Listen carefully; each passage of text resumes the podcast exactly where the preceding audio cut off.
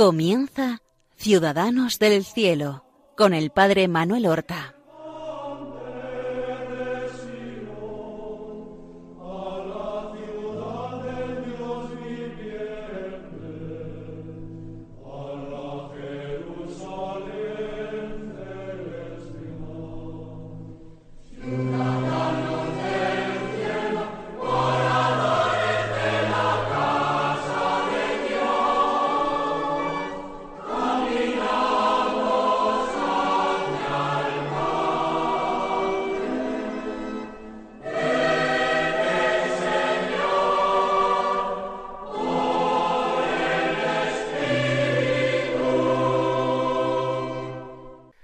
Buenos días. Damos comienzo a una nueva emisión de nuestro programa Ciudadanos del Cielo.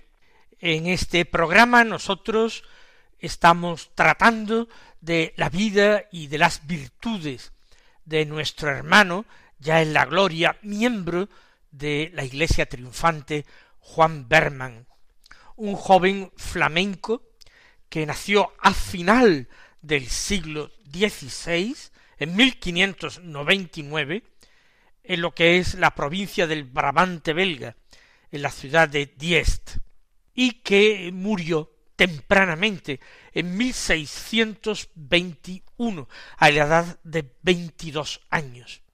Entró en el noviciado de los jesuitas, donde tuvo tiempo de hacer el noviciado, de estudiar eh, tres años de filosofía y comenzar un cuarto muriendo después de estos cinco años pasados en la compañía. Es una vida muy sencilla, muy común, muy ordinaria. No hay en la vida de Juan Berman grandes viajes. El único, el que realizó desde su tierra natal y concretamente desde la ciudad de Amberes, a la que había sido enviado después del noviciado para estudiar la filosofía en compañía de otro joven jesuita que iba a iniciar su teología en Roma, Bartolomé Penemans, eh, el camino que hicieron hasta la ciudad santa, hasta Roma. Este fue su único eh, viaje.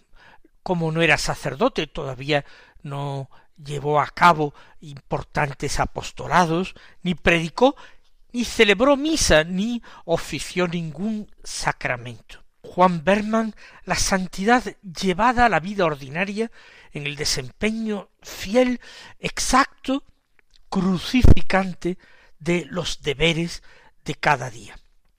Uno puede pensar que la santidad de Juan Berman era una santidad o una espiritualidad demasiado voluntarista. Es decir, que lo importante era el esfuerzo humano, lo que él decidía hacer, mientras que la gracia de Dios pasaba a un segundo término. Pero quien pensara así se equivocaría. Juan Berman había discernido que lo que le agradaba a Dios era que él se sometiera con esa fidelidad y exactitud a todas las prácticas propias de la vida religiosa, a todas las pequeñas obediencias que alguno descuidaría como poco importantes. El Señor quería eso de él. El Señor un día haría también un modelo de Juan Berman. Y él se pone a realizar todo aquello como respuesta de amor a un Dios que ha hablado, que lo ha querido con amor de predilección. No es que él pusiera su propia voluntad por encima de cualquier otra cosa. En absoluto ponía la voluntad de Dios en primer lugar y en segundo lugar la voluntad de los hombres, con esa confianza y en esa entrega en manos de los superiores. Y muchas de sus prácticas espirituales, a veces tan minuciosas, se habían llegado a convertir en él en una dulce costumbre que a fuerza de repetida no le suponía ninguna violencia que ejercerse para practicarlas. Por ejemplo, como cuando nosotros decíamos en el programa pasado, eh, se propone visitar el Santísimo Sacramento en el sagrario de la capilla al menos cinco veces al día.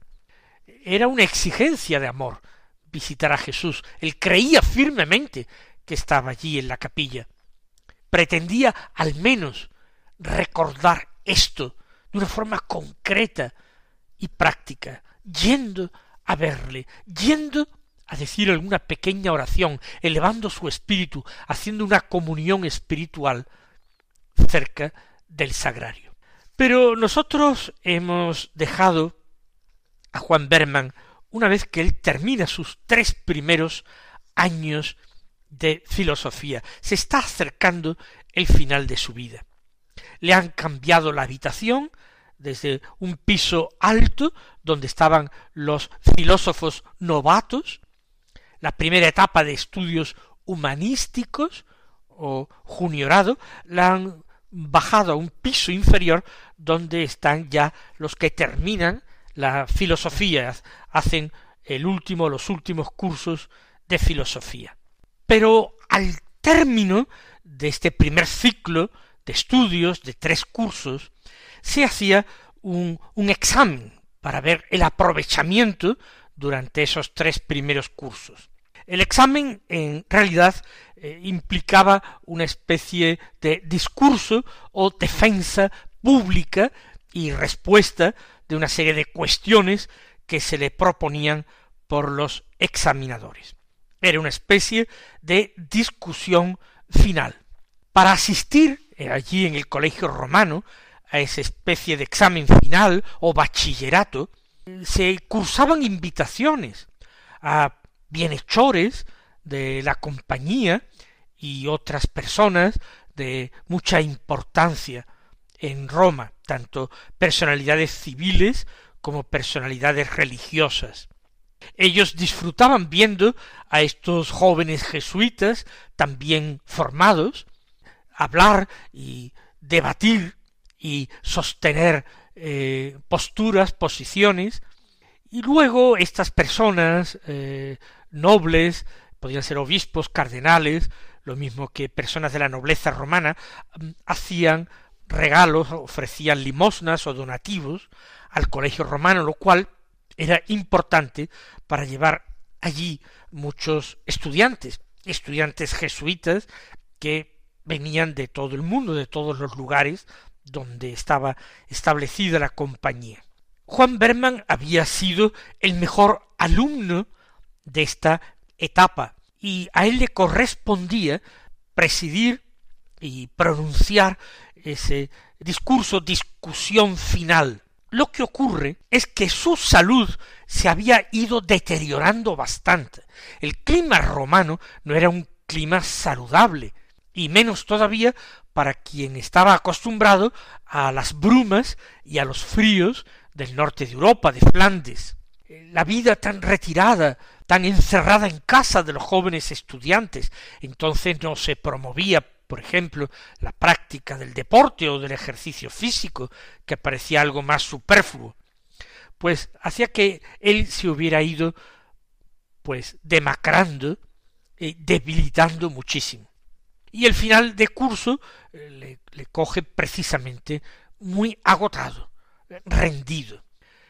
Había hecho privadamente, pero con permiso de su padre espiritual, un voto y lo había firmado con sangre.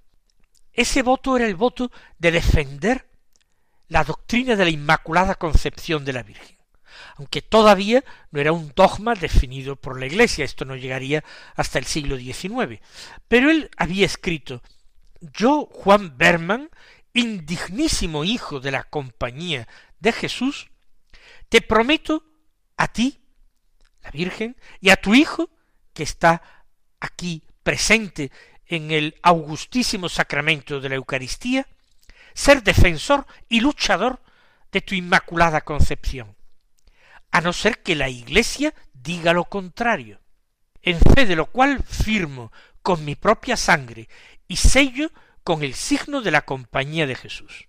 Año 1620, Juan Berman. No le puso el día, pero firmó el año, y su nombre. Esta persona vivía ya más en el cielo, aspirando al cielo, que en la tierra, y no quiso excusarse por encontrarse enfermo y débil de realizar aquel examen final. Muchos querían escucharle a él y verle a él, ya que sin salir del colegio romano se había hecho famoso por los comentarios de otras personas que le conocían. En esas notas espirituales que su padre espiritual, el padre Cepari, utiliza después de su muerte para escribir la primera biografía, vemos cómo repite, dice de pasada, no machaconamente, pero de pasada, que no se encuentra bien. Habla de su enfermedad. Ya en diciembre del año 1620, él se encuentra mal, pero va a vivir todavía ocho meses más y va a entregarse a los estudios a pesar de unas fiebres muy frecuentes que le dan. No tenemos diagnósticos fiables de cuál sería esa enfermedad. Algunos piensan que sería la malaria. Y por tanto, fiebres palúdicas que en Roma eran frecuentes, porque en Roma había verdaderas ciénagas que eran un foco permanente de peligro de paludismo. Otros hablan de una infección intestinal por un agua que no estuviera en perfectas condiciones, lo cual tampoco era extraño en Roma. Más de cuarenta veces en esos meses va a hacer alusión a su enfermedad. Pero eso sí, diciendo siempre que pone su salud en manos del superior, que él no se va a preocupar. Y en el año 1621, aproximadamente cuatro meses después de que se le detecte la enfermedad, el 23 de abril de 1621, anota en, en su cuaderno lo siguiente, prefiero morir que por cuidar la salud tener que renunciar al ideal de santidad al que Dios me ha llamado. Él se siente llamado a un modelo de santidad, a un ideal de santidad. Toda su vida es respuesta a ese llamamiento que ha experimentado. Como he observado antes, no se encuentra el más mínimo atisbo de voluntarismo. Hay amor, hay amistad y hay respuesta.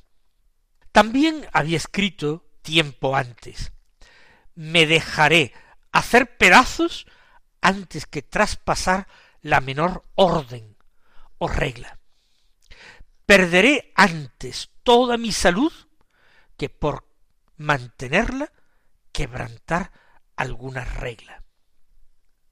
Esto era algo heroico, pero como he dicho, para él no había nada más importante que seguir a Cristo y seguirlo con toda la perfección que Cristo se merecía. No es que los superiores actuaran diligentemente, pero siendo un hombre joven que había llegado con tan buen aspecto, fuerte, caminando desde Flandes a Roma, nadie reparó en que pudiera encontrarse tan mal. Un poco de fiebre acompañaba cualquier tipo de infección, lo cual en la época era frecuente. Lo que ocurre es que un mes después de haber escrito él eso de prefiero morir que por cuidar de la salud tener que renunciar al ideal de santidad al que Dios me ha llamado, un mes después, mayo de 1621, tres meses antes de morir, muere su compañero Bartolomé Penneman, aquel que había viajado con él a pie de Amberes a Roma. ¿Qué le había pasado a Bartolomé Penneman, que era algo mayor que él? Había contraído la tisis, la tuberculosis, y murió tuberculoso en mayo de 1621.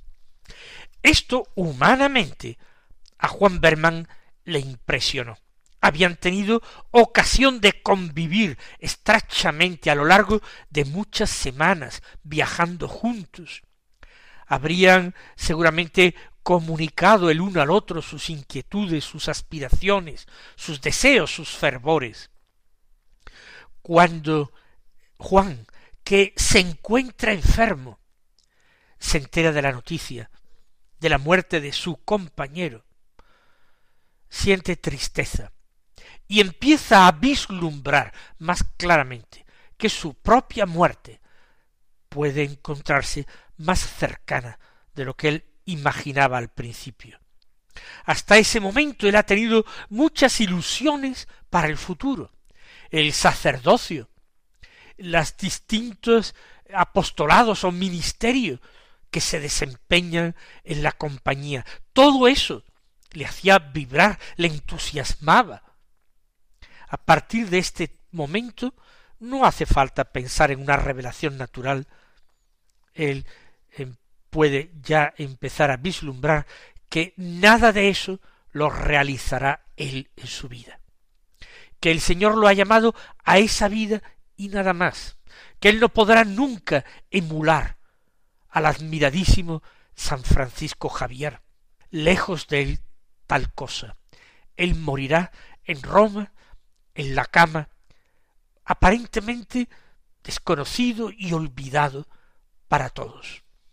El 8 de julio, Juan Berman, enfermo, participa en este acto académico, en este examen final, respuesta pública de cuestiones, y termina de una manera brillante como el mejor estudiante del ciclo. Lo que ocurre es que casi un mes después, el 6 de agosto, se le requiere en el colegio griego para presidir y participar en un acto académico semejante al que se ha tenido en el colegio romano los superiores de la compañía quieren de alguna manera lucirse, presumir de buenos estudiantes, de tal manera que es muy grande la tentación de enviar de nuevo a Juan Berman.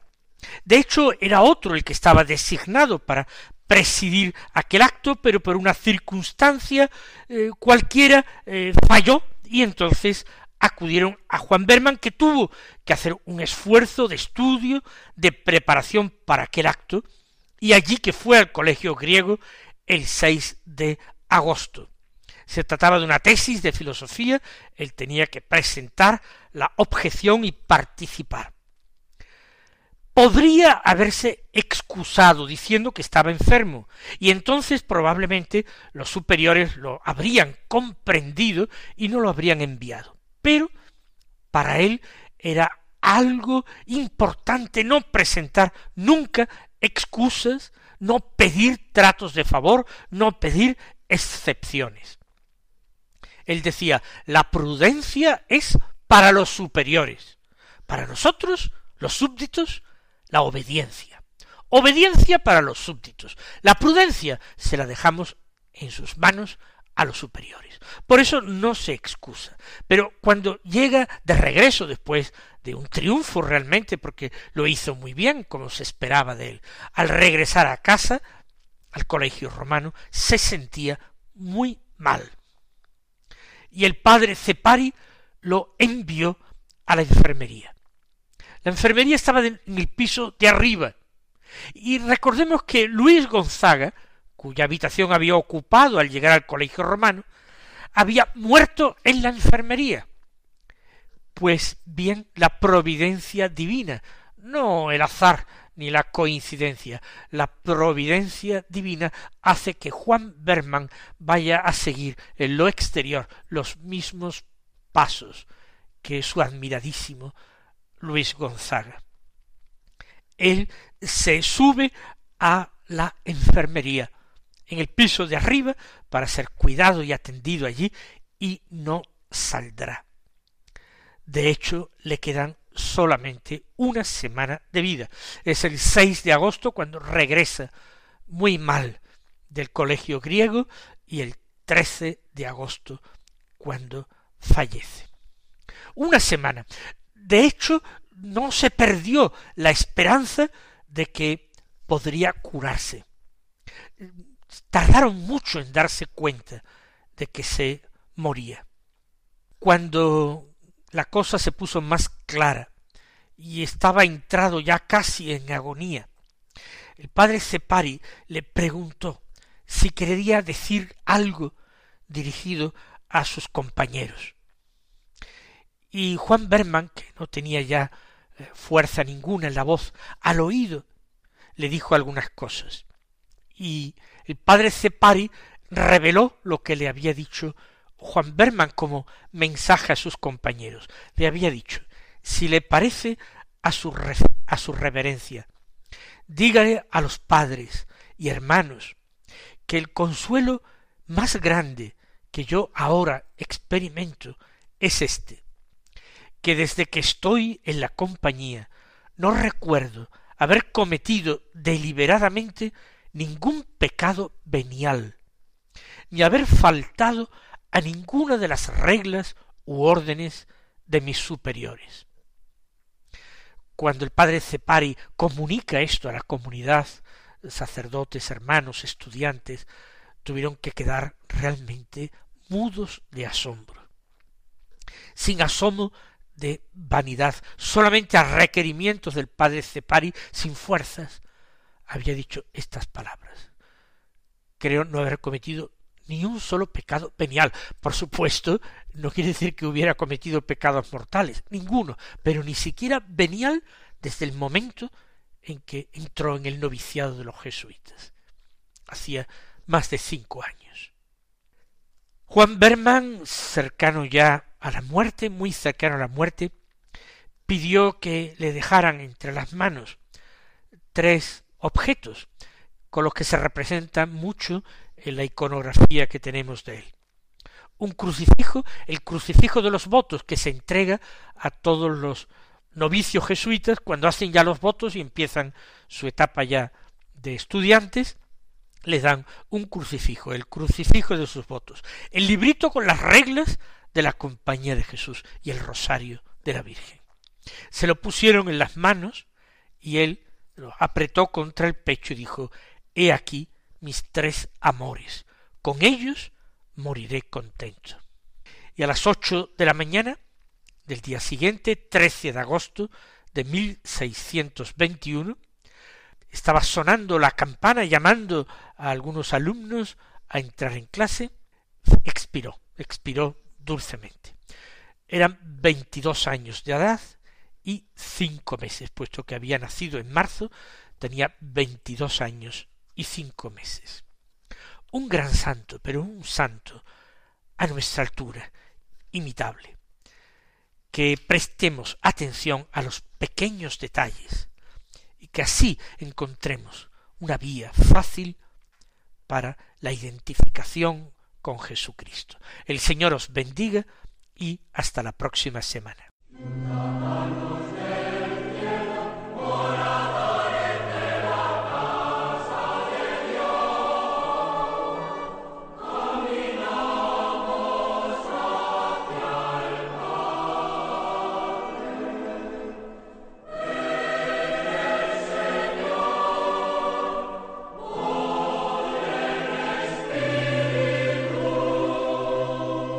Han escuchado en Radio María Ciudadanos del Cielo con el Padre Manuel Horta.